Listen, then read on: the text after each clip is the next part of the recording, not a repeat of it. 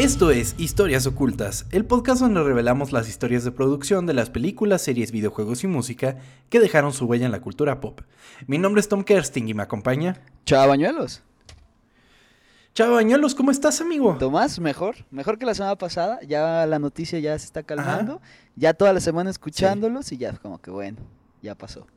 Sí, un- uno, uno, uno mejora, ¿no? Decís, Exactamente. bueno, El tiempo mejora. la todo. verdad sí estuvo padre. Totalmente, estás tú? amigo. Qué bueno, qué bueno que me dices eso. Yo estoy muy bien, la verdad.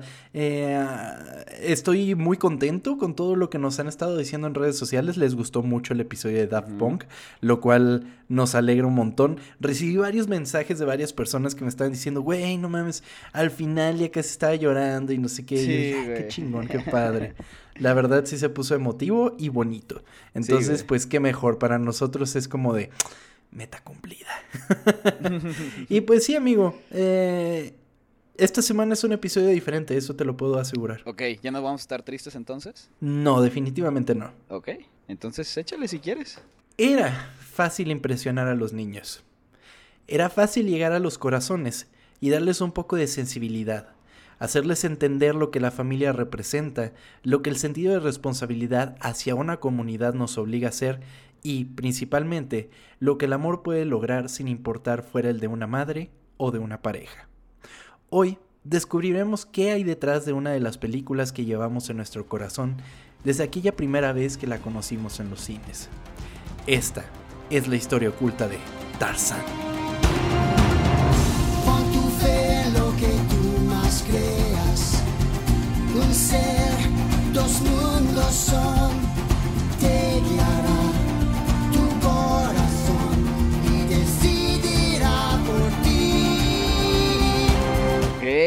¿Tú recuerdas que la fuiste a ver al cine? Yo recuerdo exactamente cómo fue el día que la fui a ver al ¿A cine. poco? A ver, quiero que me platiques Sí, eso. muy cañón. Aquí en Guadalajara había una sala de cine, era solo una sala de cine, Ok. que ahora es el auditorio, eh, es un auditorio actualmente. Y era la sala eh, Charlie Chaplin, Ah, Simón. que está en el que está en el colegio Fray Pedro. Hay unos tacos buenos allá a la vuelta. Simón. Sí, ¿eh? y bueno, yo, yo estudiaba en el Fray Pedro, pero así, mm, kinder, güey, o sea... Ok. Y me acuerdo muy bien de haberla ido a ver al cine Charles Chaplin. Y ¿Pero cuántos años tenías? tenía ocho años. ¿Ocho? Siete años. Sí, yo soy del 93. Siete años. Ok, Y la película es del 99. ok. ok. Eh, y recuerdo exactamente lo que fue ir a ver esa película. Y después eh, me compraron un mono de Tarzán. Y estaba muy cagado el mono porque, eh, o sea, era el Tarzán, obviamente, pero yo decía que se había embarrado con, con, con las hojas, güey, porque estaba todo como pintado de verde, como si fuera a la guerra, güey. Simón. Entonces estaba todo pintado en el pecho y la cara todo de verde. Entonces, según yo, él se había arrastrado entre las ramas y por eso Ah. había quedado así. Y era muy feliz porque... La pues, imaginación del pinche niño, güey. Está verguísima eso. muy cabrón, entonces ahí me tenías moviendo al Tarzán entre las plantas y todo eso. Y sí, básicamente esa fue mi primera experiencia con Tarzán, amigo.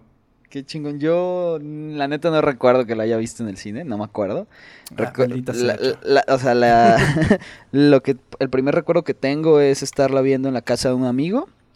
Y el juego de PlayStation también, como que recuerdo mucho eso. Gran juego, güey. Simón. gran, gran juego, no mames. Yo no lo jugué en Play, lo jugué en computadora. Ajá. Pero estaba increíble, Estaba bien güey, verga.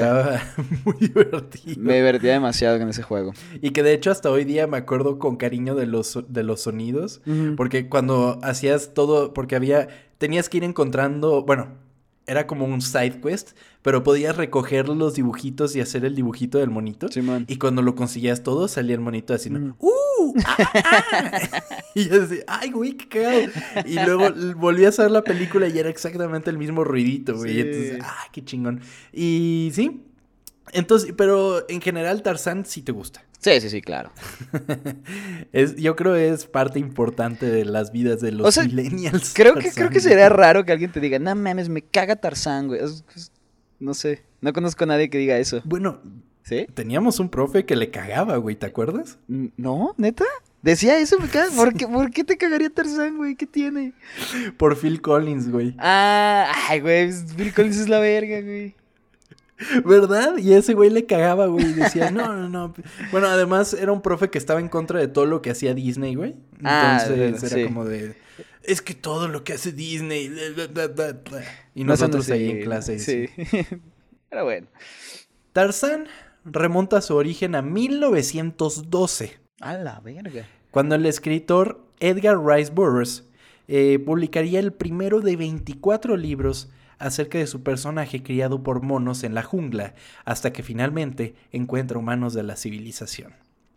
Burroughs eh, viajó por Estados Unidos hasta los 36 años, con 17 trabajos diferentes antes de publicar sus historias. Ok. Un CV muy largo tenía. Sí. Trabajó como soldado de caballería estadounidense, minero de oro en Oregon, vaquero en Idaho, policía ferroviario en Salt Lake City ¡A la y, pro- y propietario de varios negocios fallidos. no mames, este güey hizo de todo. Sí, Casi como tú, güey. Decidió escribir su primera ficción pulp después de sentirse decepcionado por el material de lectura que otros le ofrecían y trabajó en esa habilidad durante cuatro años antes de que su- publicara su primera novela. Tarzán de los simios. Ok. 1917 dijiste. No, 1912, amigo. 12. No sabía que era tan viejo, güey. Wow. Sí, el libro original 1912. Wow. La novela de Burroughs eh, ha, ha sido la base de varias películas. Las dos primeras fueron las películas mudas Tarzán de los simios de 1918 y El romance de Tarzán del mismo año, ambas protagonizadas por Elmo Lincoln. Eh, como Tarzán, obviamente, y basadas en la primera y segunda parte de la novela respectivamente. La siguiente y más famosa adaptación fue Tarzán el hombre mono de 1932, protagonizada por Jos- eh, Johnny Weissmuller, quien pasó a prota- protagonizar otras 11 películas de Tarzán. ¿Cuántas películas de Tarzán hay? no sé, amigo. En No, general, pero, no sé. O sea, son un putero entonces, güey. Son un chingo, sí, así como los libros. Wow. Eh, de manera similar hasta la fecha se han realizado cuatro adaptaciones más. La de Greystoke, la leyenda de Tarzán, El Señor de los Simios de 1984 y hay dos más recientes que esas sí no tengo el dato, güey. Ok. Eh, ni siquiera las vi. ¿Las de George de la Porque es- Selva no, no cuentan?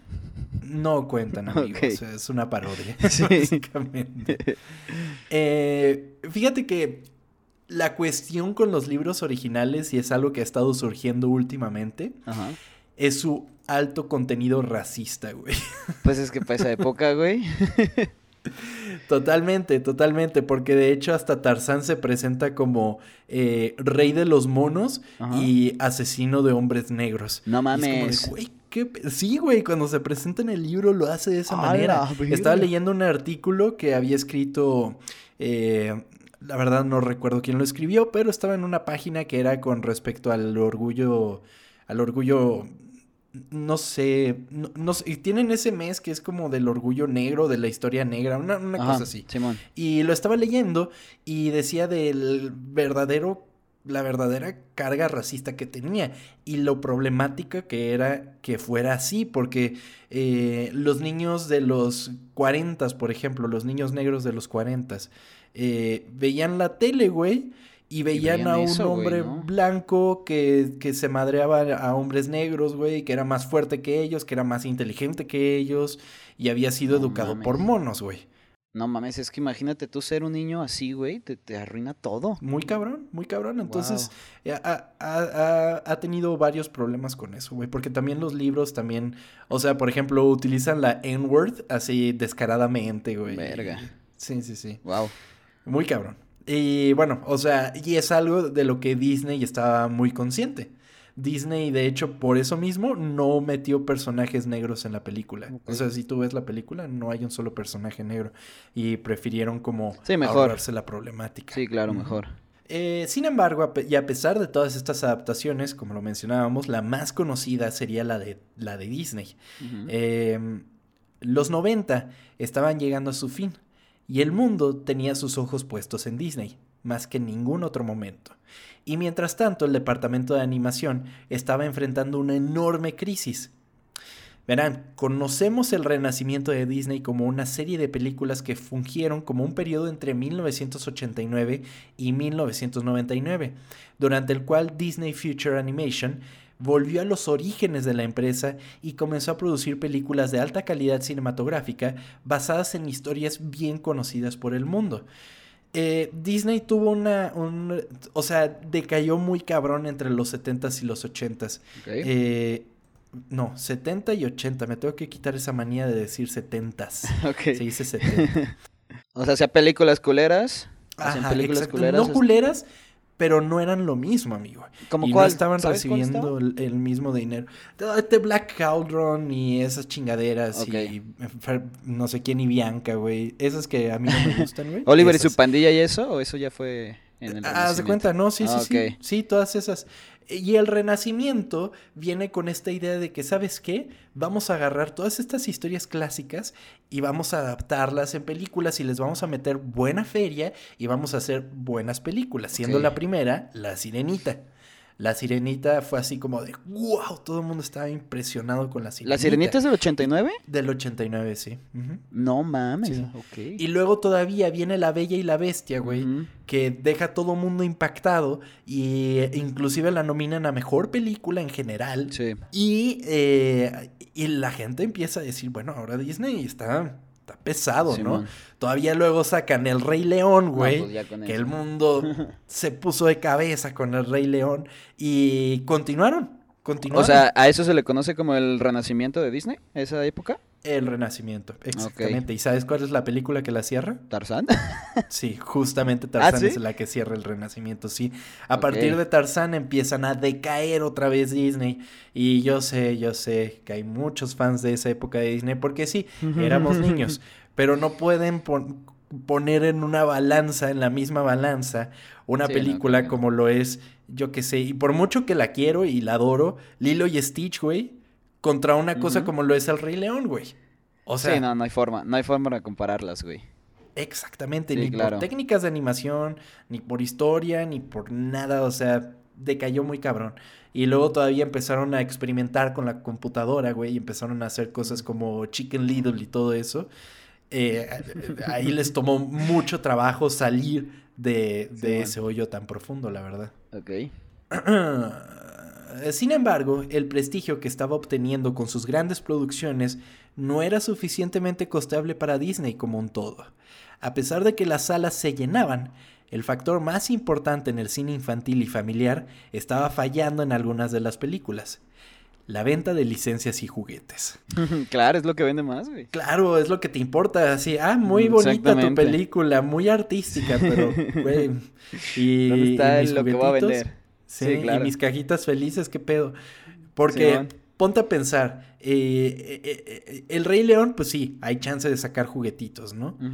Pero Pocahontas, eh, El Jorobado de Notre Dame, Mulan, son películas muy que sí difíciles metían para... como, ajá, sí metían como su personajito este como para vender, pero sí no, Claro.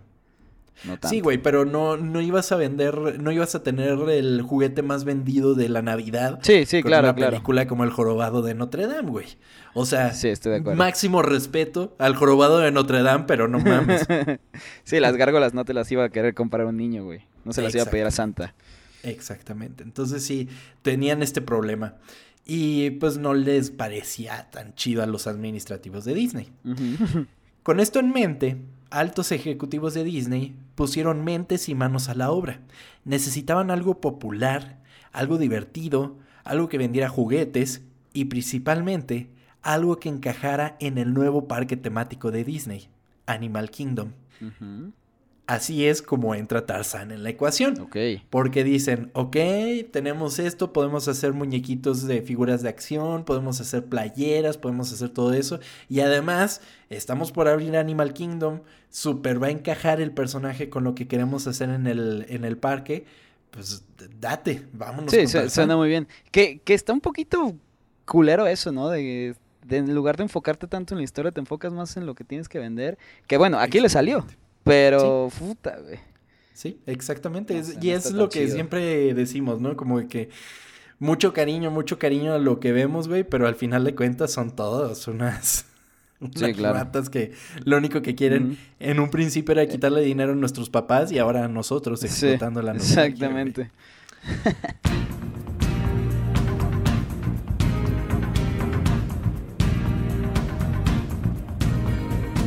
lo que hagas tú hoy lo haré también. Dime cómo es y aprenderé.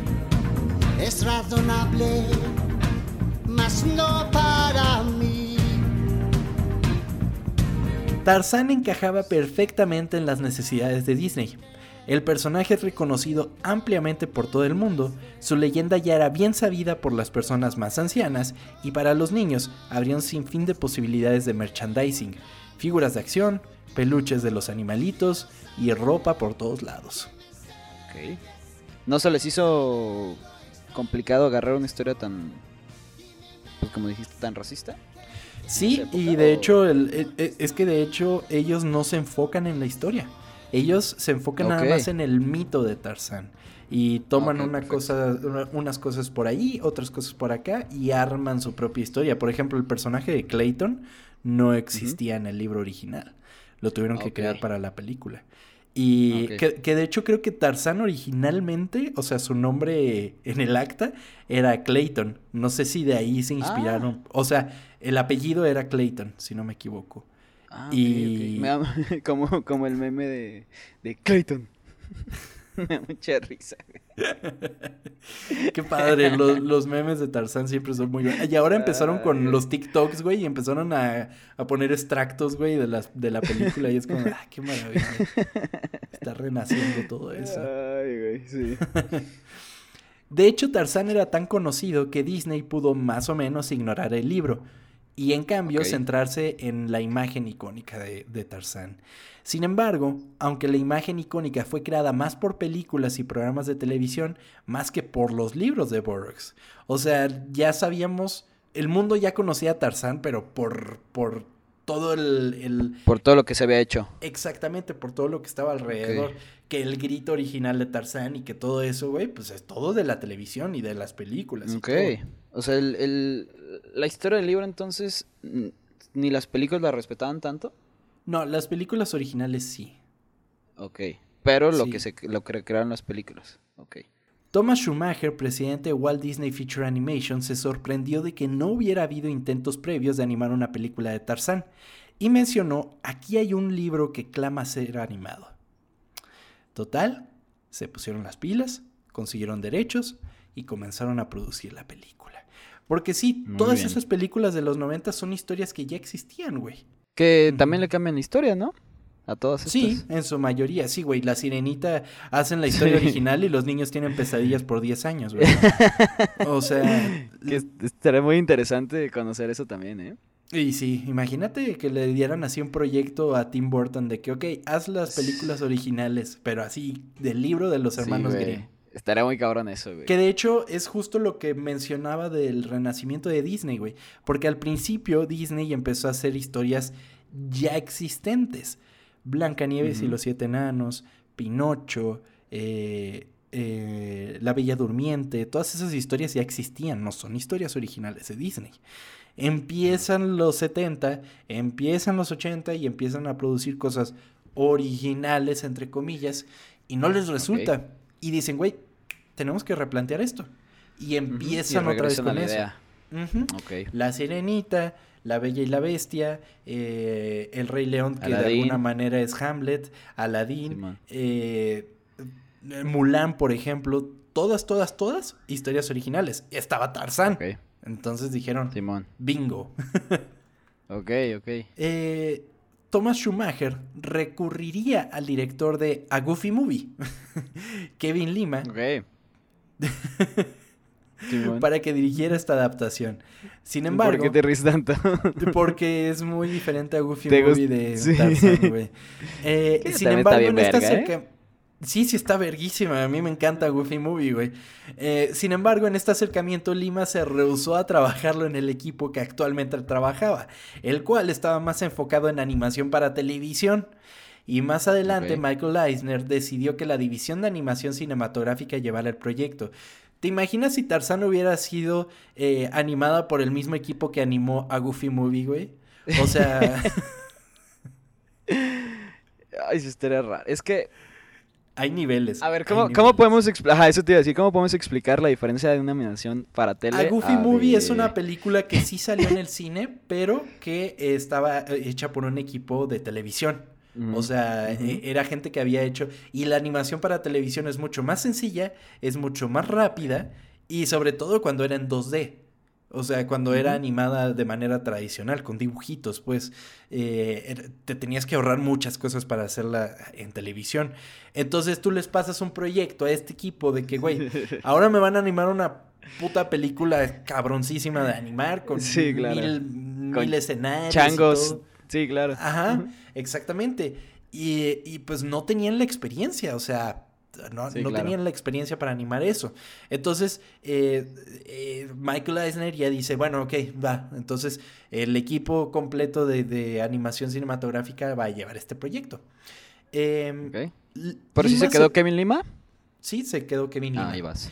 Lima se puso a leer el libro original y después de hacer un proceso de creación de ideas y conceptos, se acercó a su amigo Chris Buck para que éste codirigiera la película. Tiene dos directores la película. Este, este cabrón es el. El de Frozen, ¿no? O ya está. Bueno, no estoy seguro. A lo mejor estoy diciendo mamadas. ¿Kevin Lima? No, no, no, el Chris Buck, según yo. Chris Buck, pues vamos a ver, amigo. Chris, la verdad desconozco quién es el director de... Tiene dos directores, un director y una directora, si no me equivoco. Tiene... Ah, sí, es director, Frozen. Ok. Sí, justamente. Ah, qué buena memoria, amigo. o sea, ya estaba ya dentro el güey. Sí, ya estaba. Ya estaba dentro de Disney cuando. Ujú. Ah, Ok. Tab Murphy, que acababa de terminar su trabajo en El Jorobado de Notre Dame, se sintió atraído por el tema del hombre contra la naturaleza en Tarzán y comenzó a desarrollar un tratamiento del guion en enero de 1995. En el tercer acto, Murphy sugería que Tarzán se fuera a Inglaterra, como lo hizo en el libro, pero los directores sintieron que era incompatible con su tema central de lo que define a una familia. Para mantener a Tarzán en la jungla era necesario reestructurar el tercer acto, redefiniendo el papel del villano e inventando una forma de poner en peligro a los gorilas. En esta desviación de la novela de Burroughs se creó un villano llamado Clayton para servir como guía para el profesor Archimedes Porter y su hija Jane Porter. Además de esto, Kerchak fue recaracterizado de un salvaje espalda plateada a ser el protector de la tribu de los gorilas. Ok, o sea, en la, en la historia del libro, este cabrón es. O sea, el chango es un güey que no. Ajá, es solo un chango. Ujú, Solo un salvaje. Ah, ok. Ah, no, pues queda mejor así. De hecho, Kerchak creo que en el libro original mata a los papás de, de Tarzán. Si no me equivoco. Ah, ok. Sí. O sea, No, tuvieron pues que. está sonando mejor la película, güey. Eh, sí, muy cabrón. Cuando meten a, a, a Sauer, se llama el, el, el, el jaguar. Eh, pues, Verga, no me acuerdo, güey. Sí, creo que sí. Eh, o sea, le dan mucho más sentido. Es una película que tiene. O sea, es muy sentimental. Es una película Sí. que te toca muy cabrón la- las, las fibras sentimentales, güey. O sea, si no le daban un poquito de humor a esta historia y que de hecho metieron a gente para que le metiera un poco de humor al guion, sí habría sido una película pesadísima, güey. Por muchos sentidos. Total que tuvieron que adaptar a los personajes y la verdad es que todos los personajes son increíbles. Sí. O sea, todos, todos, todos, todos. Desde, desde la mamá de Tarzán, eh, Tarzán como tal, el papá de... El elefante. El, el- el elefantito, Terk, güey, Terk es increíble, ¿no? Sí. Mames, Terk es lo Sí, todos te aportan algo para la historia, güey. Eso es lo que hacen chingón una película. Muy cabrón. Y yo estaba leyendo justamente un artículo que decía de que no le gustaba que Tarzán se preocupara al final tanto por los gorilas, güey. Porque al final de cuentas los gorilas lo desplazan a él. O sea, él, claro, se aleja, pero llega un momento en el que ya no le están, o sea, ya no le dan cabida, que ya no pertenece a, a la manada como tal, ¿no? Y, eh, pero yo lo considero como una parte esencial de la película, porque él está haciendo algo que no le está sirviendo a la comunidad, lo desplazan, güey, pero al final él se redime y me parece una historia de héroe muy acertada y muy bien hecha, güey. Sí, claro, pero ¿quién decía que no, no lo hacía bien? Un artículo que me encontré en internet, güey. Ah, no, pues, no, pues es que sí, tú, tú tienes toda la razón, güey. Es literalmente el... Es lo que hace a Tarzán la persona que es, o sea... Claro. Está, está perfecto. Sí, y ahora que estábamos mencionando los personajes, güey, qué bonita es la relación de Jane y Tarzán, güey. Sí. Desde un principio cuando los ves es como de, ay, Qué bonito, o sea, todo este, esto de las manos, güey, se le ocurrió de hecho al director, güey. Eh, él decía que, que, que, que, lo de, que el efecto de las manos, de poner las manos juntas, era como la manera de todos somos iguales, güey. Que de hecho ya si tú lo haces así con una persona, en el momento te viene a la mente Tarzán y esa escena, güey. Sí, sí, o sea, cuando, cuando se empiezan a medir manos, ¿no? Así de, ah, a ver tu mano. Exactamente. Pero al final de y eso cuando trata como de decirle el nombre. Ajá. Es súper gracioso, güey. Sí, es muy cagada, güey. Y es muy tierna y, o sea, tiene muchas cualidades. Tiene muchas cualidades porque los dos están bien idiotas por el otro, güey. O sea, totalmente. Sin embargo, una producción del tamaño de Tarzán requería la experiencia que solamente una leyenda podría aportar. Es aquí cuando se recurre a Glenn King como supervisor de animación. Que ahora, Glenn King, un maestro, maestro de la animación y sobre todo de la animación en Disney. Eh, Glenn King fue el que originalmente animó a la sirenita y pues la primera película de, de, de, Disney y del Renacimiento, güey. Y es en gran parte a todo el estilo y todo el, encanto que tenía Ariel como personaje. ¿Él, ¿Él en La Sirenita qué hizo? Él, era el supervisor de animación. Ok. Ajá.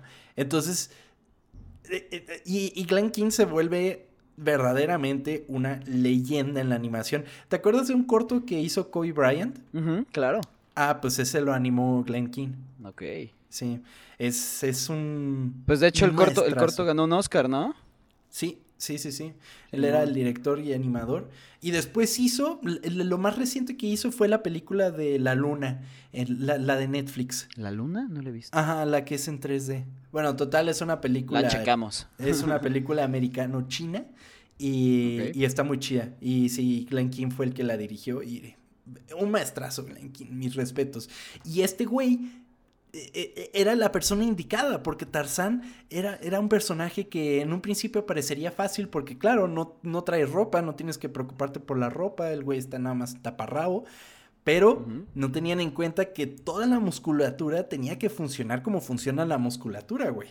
Y pues, sí, pues, claro. Tarzán es un hombre en, mamado. mamado, o sea, lo que todos los hombres deberíamos de ser, güey. O sea, está cabrón, es el hombre de Vitruvio, casi casi. Entonces, eh, tuvo mucho ese reto de qué hacer con Tarzán. Entonces se trajeron a Glen King. Los animadores se dividieron en dos equipos, uno en París y otro en Burbank. La distancia de 6.000 millas y la diferencia en las zonas horarias plantearon desafíos para la colaboración, especialmente para escenas con Tarzán y Jane. Glenn King fue el, el, animador supervisor de Tarzán en el estudio de París, mientras Ken Duncan fue el animador supervisor de Jane en el estudio de Burbank. Generalmente se dividen los personajes en equipos y, y, hay un supervisor siempre de, los, de un personaje en específico, porque te tienes que empapar de cómo ese personaje se mueve, actúa y hace todo. ¿Y por qué tan separados? Perdón por interrumpir. porque tenían el estudio de París, güey. Y, y, o sea, ya, ya existía esa célula en París y pues había que sacarlo de alguna manera. Hay gente que ah, eh, surge mucho la leyenda de que dicen que Glenn King lo abrió, güey. Abrió ese estudio solo para Tarzán, pero no, eso es mentira, porque antes ya habían estado animando cosas. De hecho, creo que Pato Aventuras lo animaron en, en, París. Y total, eh, entran en esta problemática, porque tampoco era tan fácil como, sí te lo pasé ya por el Dropbox. Ahí revísalo. Sí, no, o sea, eran los noventas, güey, no, no es lo mismo. Exactamente, era todo un pedo. Para facilitar la coordinación de escenas con varios personajes, los animadores utilizaron un sistema llamado máquina de escenas, que podía enviar dibujos en bruto entre los dos estudios de animación. Mientras tanto, después de la producción de Mulan, 200 animadores del estudio satelital Feature Animation Florida proporcionaron animación de personajes y animación de efectos especiales, donde los realizadores debían discutir su trabajo a través de videoconferencias diarias entre los tres estudios era un pedo.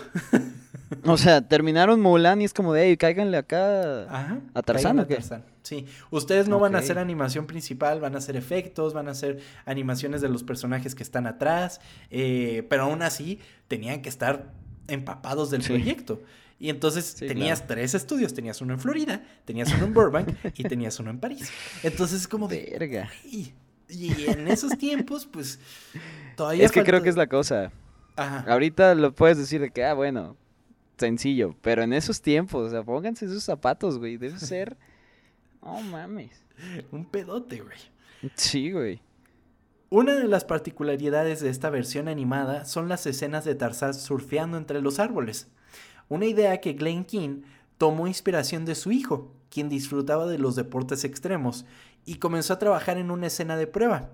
Los directores expresaron su preocupación de que Tarzán se convirtiera en un surfista, pero cuando King les reveló la animación de prueba, les gustó lo suficiente como para realmente utilizarlo en la película.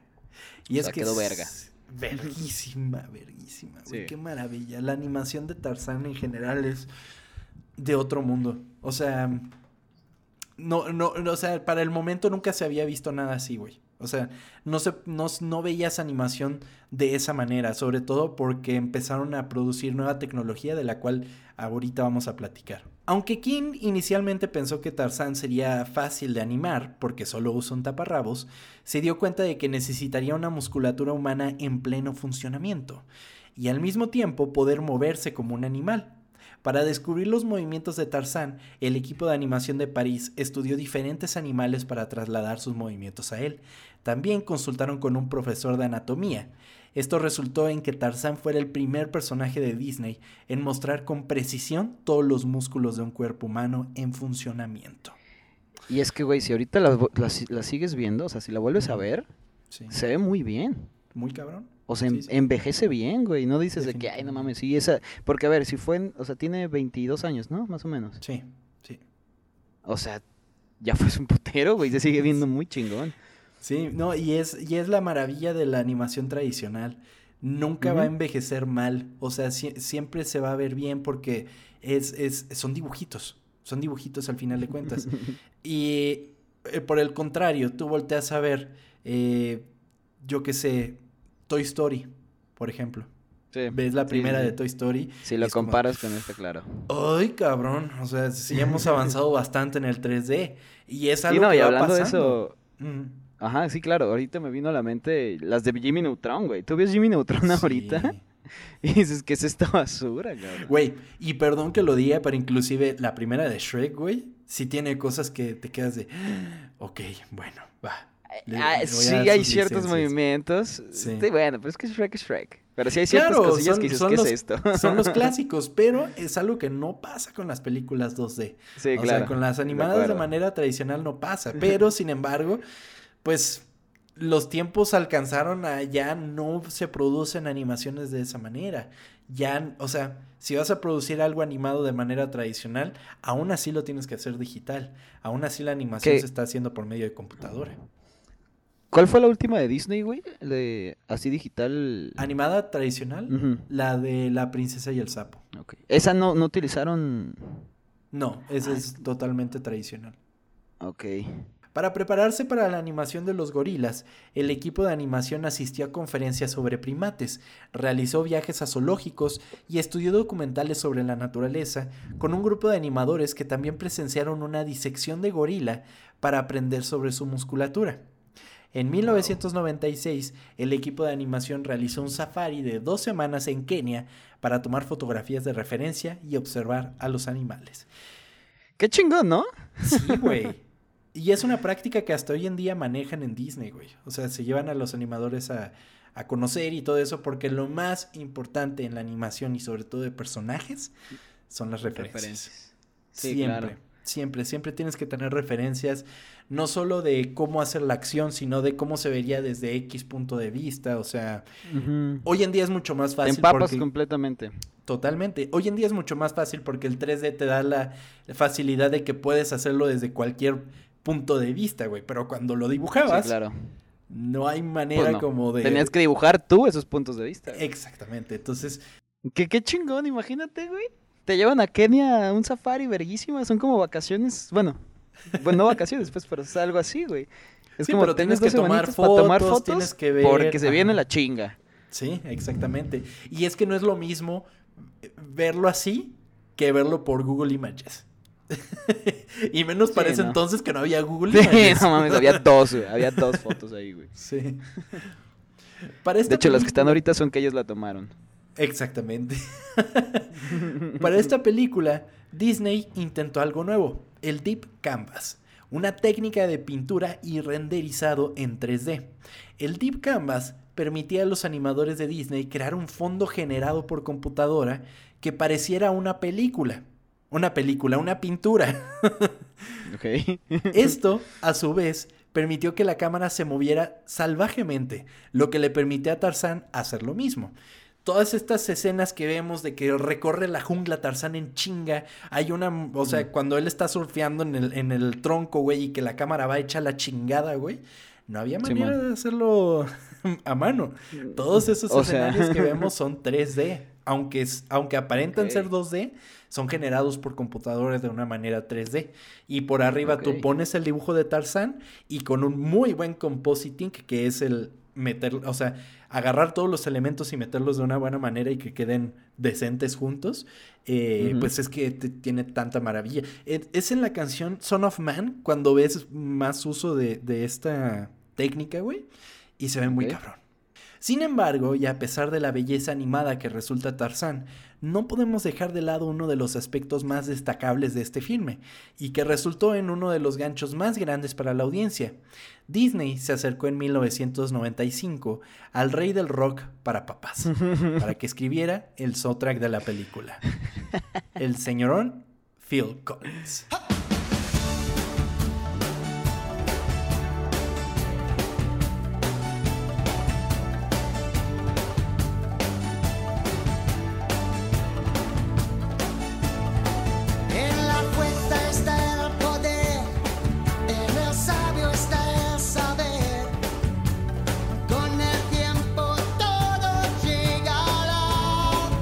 Rolas tiene esta pinche película, güey. Y sí, de no verdad. sí. mames, me encanta, güey.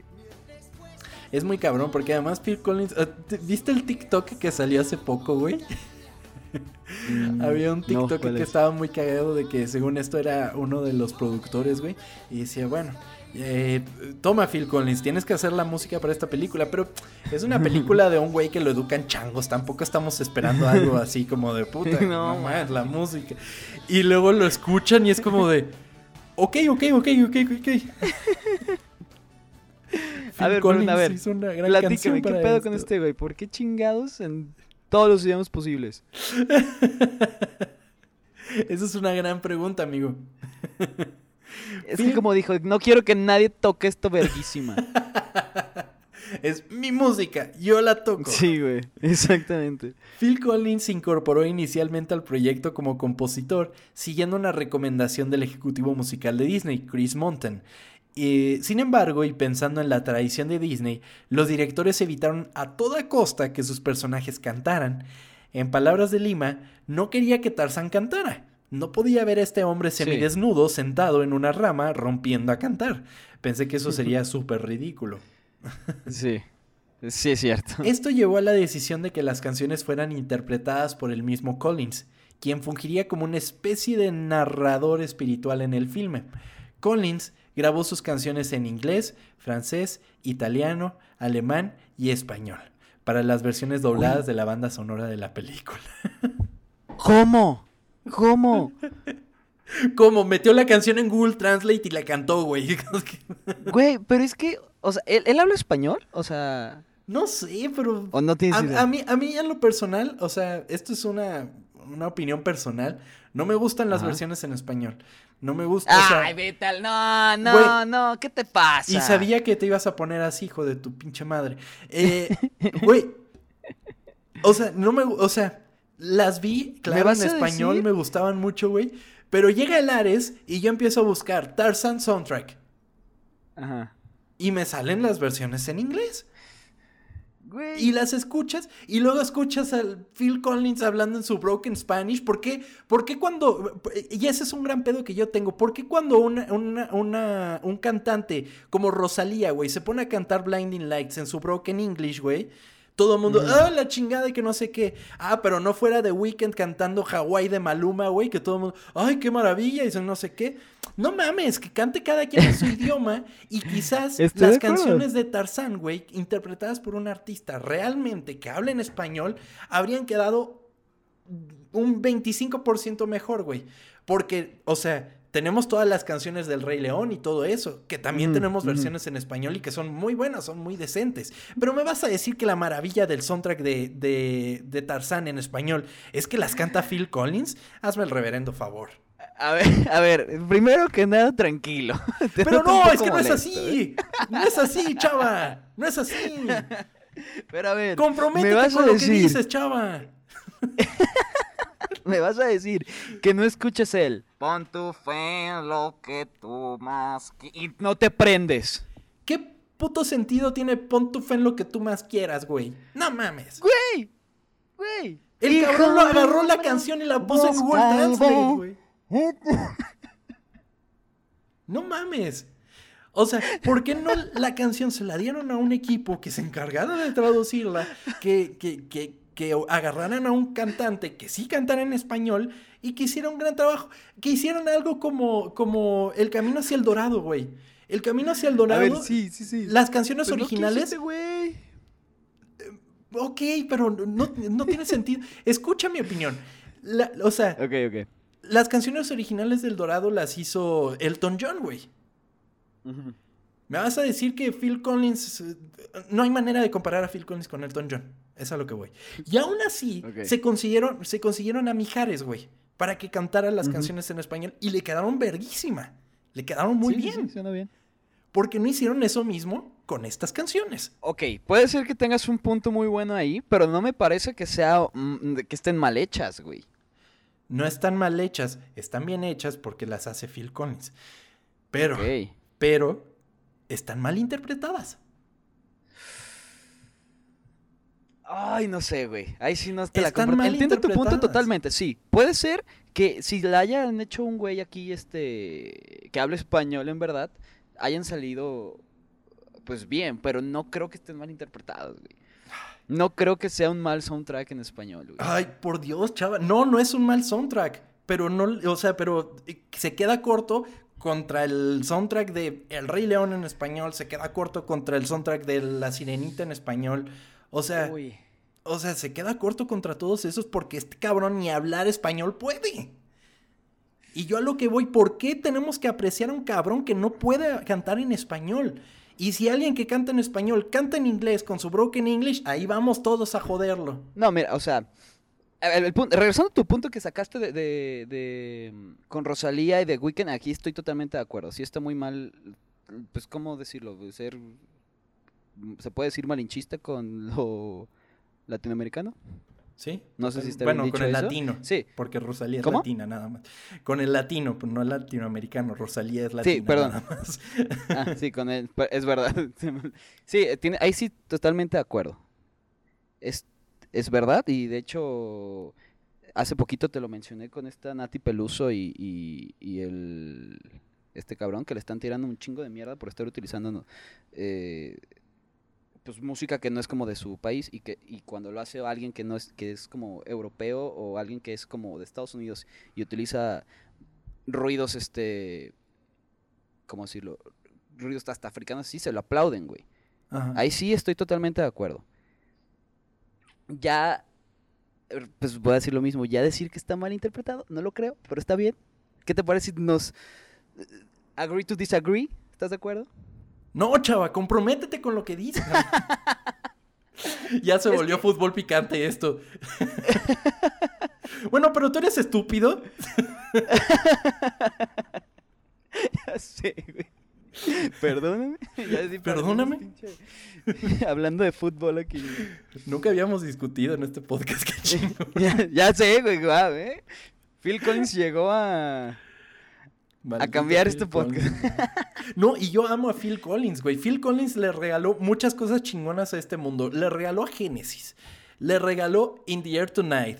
Y lo más importante de todo, le regaló al mundo a Lily Collins, güey. Que mis respetos a Phil Collins por ese regalo al mundo, de Güey, verdad que sí. pensé que iba a decir algo más. Pero sí. Oye, este güey también hace el de Tierra de Osos, ¿no? O- Sí, claro. Y también la canta en español. Güey, la de que sepa el mundo que en ma- No mames, qué rolón, güey, voy a llorar. Pero bueno, si Ay. quieres sigamos para allá que no te enojes más. No, no me enojo, no me enojo. Solo. solo- no. O sea. eh, creo que. te- o sea, quiero pensar que entendiste mi punto. Sí, sí, sí. Sí, entiendo tu punto y me has hecho recapacitar y lo voy a pensar hoy que vea la película. De acuerdo. Sí, no, y piensen. ¿qué- ¿Quién habría sido bueno para interpretar las canciones en español de Phil Collins? O sea, también es bueno hacer eh, ese Arjona. ejercicio. no mames, chava. Estará verguísima, güey, lo siento. Ay, qué maravilla. Em, según Collins, la mayoría de las canciones que escribió para Tarzán procedían de sesiones de improvisación y de sus reacciones al leer el guion. Tres de las canciones que escribió, Son of Man, Trash in the Camp y Strangers Like Me, se basaron en sus impresiones iniciales después de leer el material original. Las otras dos canciones fueron You'll Be in My Heart y una canción de cuna, eh, una canción de cuna cantada a Tarzán por Kala, con la voz de Glenn Close, y Two Words, una canción que Collins escribió para que sirviera de himno para Tarzán. Rolones. Rolones, muy cabrón. Y You'll Be in My Heart se ganó dos Oscars, de hecho, de a Ah, mejor canción. wow. No, mentira, fue un Oscar y un Globo de Oro a mejor canción. Y fue el único premio de los Oscar que, que recibió Tarzán. Sin embargo, si no me equivoco, recibió 11 Annies, y que son los premios eh, especializados de animación. Son como eh, lo- los más eh, respetados Chingones. premios. Ajá. Porque ahí sí es por la gente especializada, no es como la academia de que, ah, pues esta la hizo Disney, vamos a darle el premio a Disney. Como siempre pasa, güey. Que Exactamente. no ven las demás. Sí, exactamente, porque en palabras de ellos es cine para niños. Pero eh, no nos metamos en eso. Porque te vas a volver a enojar. Me voy a volver a enojar, chava. Otra vez, otra vez.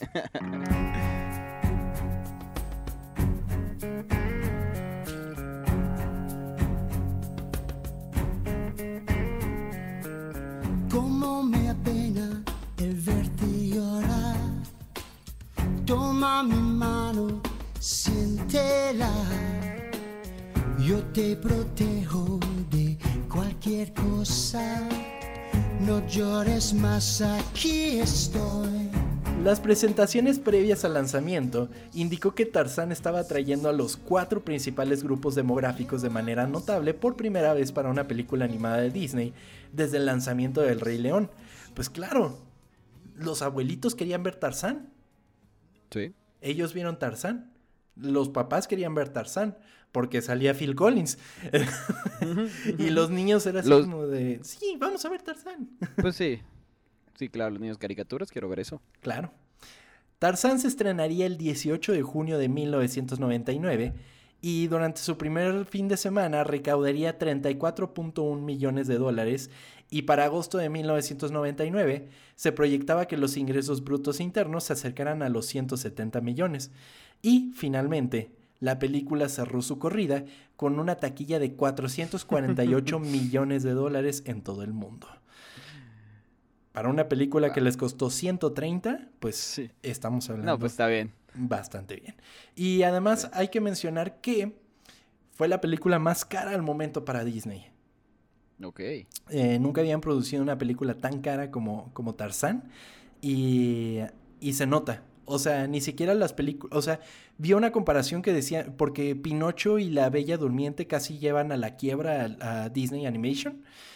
Y eh, bueno, o sea, no pasó, afortunadamente, pero inclusive comparándolas con esas, el costo de Tarzán fue mucho mayor.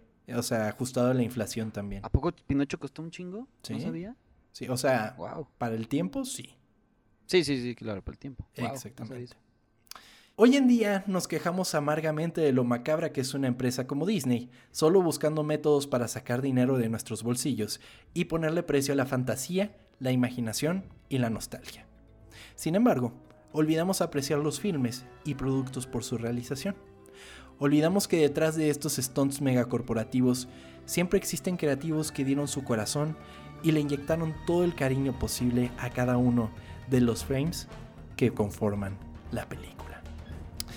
Esta fue la historia oculta de Tarzán.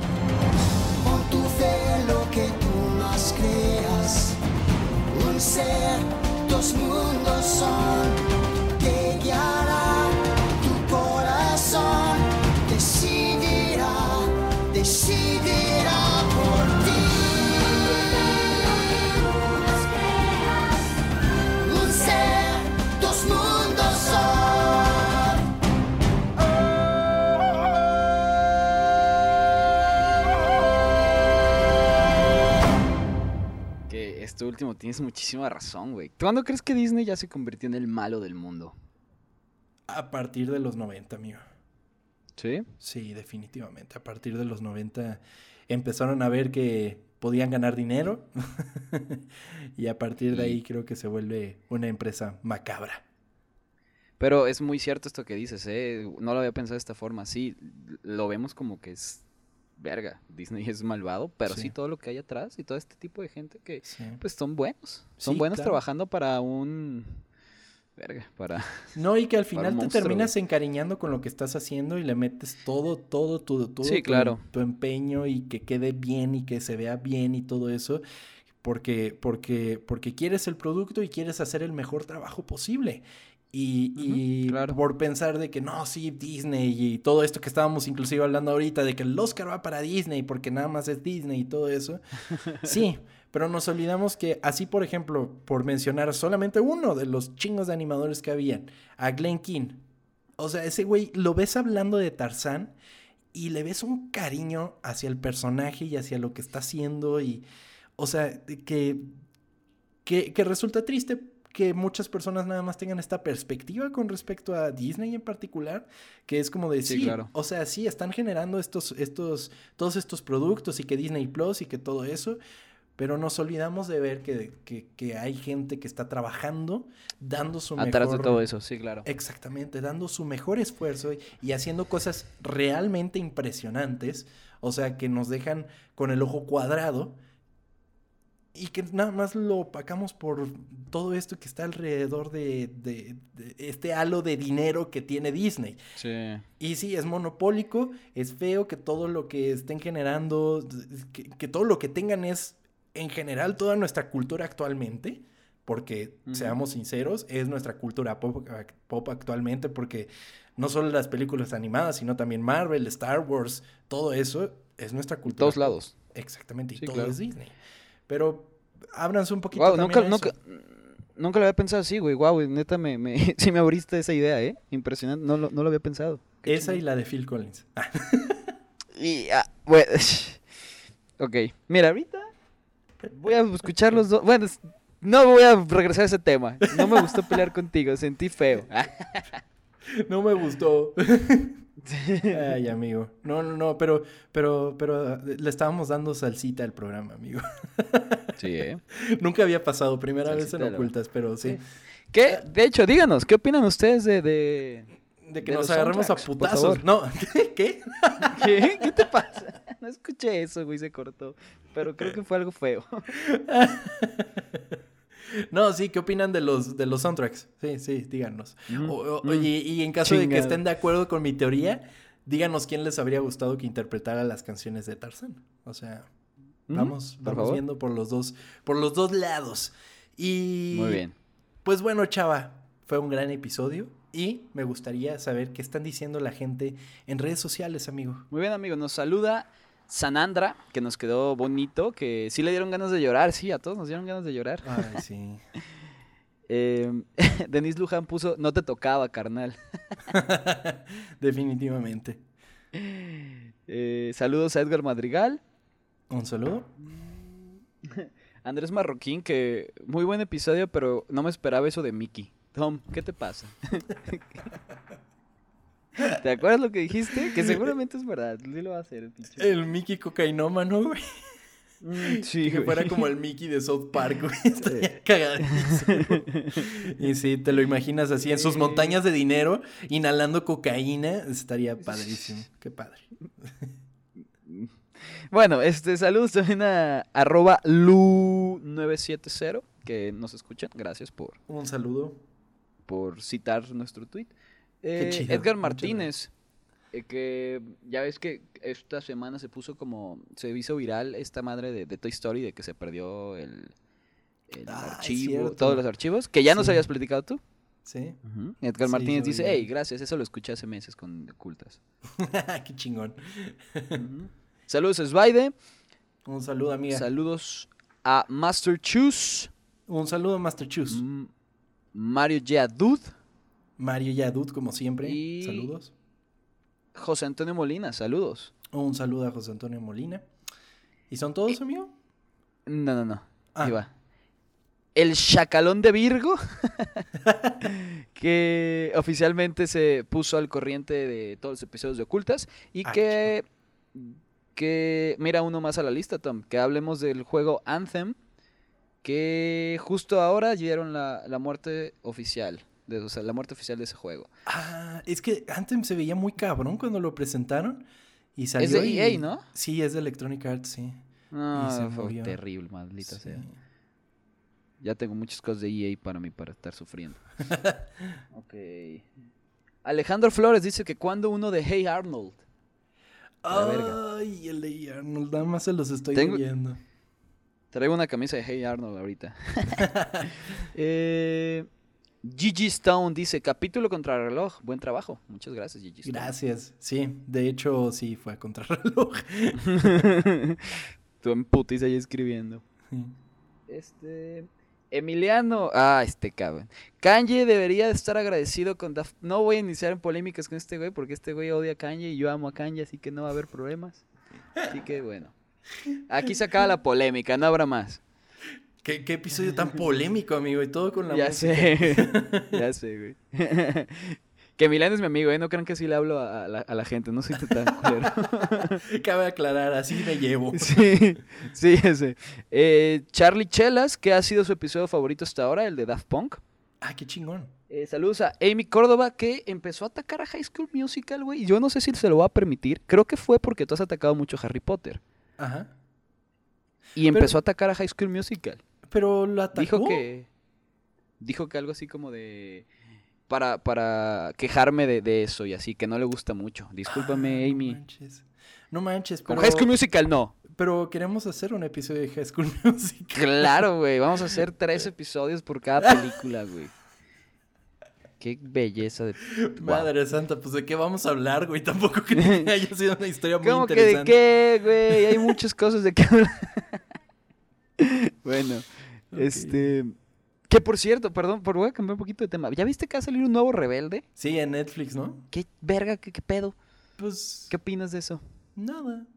O sea, es que no soy la persona más indicada. O sea, si me preguntas, me parece una gran estrategia de Netflix. O sea, viéndolo. ¿Tú crees que sí venda mucho? Güey, güey, todo el mundo lo va a ver, aunque sea para cagarse en él, güey. Es, es que yo creo que es el problema, güey. Aunque O sea para cagarse, todo el mundo lo va a ver, güey. Y, eh, y no dudes que el fin de semana que se estrene va a estar en el top de tendencias, güey. Porque No, que- que todo yo creo que mundo- sí. Todo el mundo lo va a ver para cagarse en él, güey. O sea, te lo aseguro, te, te lo firmo. Bueno, Te lo firmo. pronto uno ocultas de, pronto ocultas de rebelde. Va. Eh, saludos a Mayra Parra, hola Mayra. Y también saludos a Gerardo Gómez. Esos son todos, amigos. Muchísimas gracias. No, hombre, gracias a todos, gracias a todos por comentar cositas, compartir y todo eso. De verdad, si el podcast está creciendo tanto, es gracias a todos ustedes. Y qué mejor que hacer un podcast para gente que disfruta tanto el contenido, de verdad. Cuando nos mandan mensajes, cuando nos escriben y nos dicen, no, la neta está muy chido y sigan así, que no sé qué. No mames, seguimos, nos Sí. dan ganas de seguir adelante y va a sonar trilladísimo, pero vienen cosas chingonas. Porque estuve platicando con Chava los planes a futuro y, y, Uy, y se ven agárrense. Y se ven muy eh, muy esperanzadores, amigo. Eso es lo que quiero decir. Así es. Sí. Muy bien, amigo. Y pues sí, sin más por el momento nos despedimos. Escúchenos aquí, síganos en redes sociales, arroba ocultas en todos lados, ocultas con doble O porque somos muy cool en este podcast. Y sí, arroba tom-kersting y Chava está como arroba Chava en Twitter, Muy bien. si no me equivoco. Muy bien. ¿Ya ves? Ya me la aprendí. Así es. Ya, qué bueno. Perfecto, pues sin más por Muy el bien. momento, nos escuchamos el siguiente jueves aquí en Historias Ocultas con una nueva historia. Y Chava, muchas gracias por acompañarme, amigo. Tomás, gracias a ti. Nos vemos a todos. Adiós. Nos vemos a todos, ¿eh? Qué pendejo. Nos Nos vemos. vemos pronto. Adiós.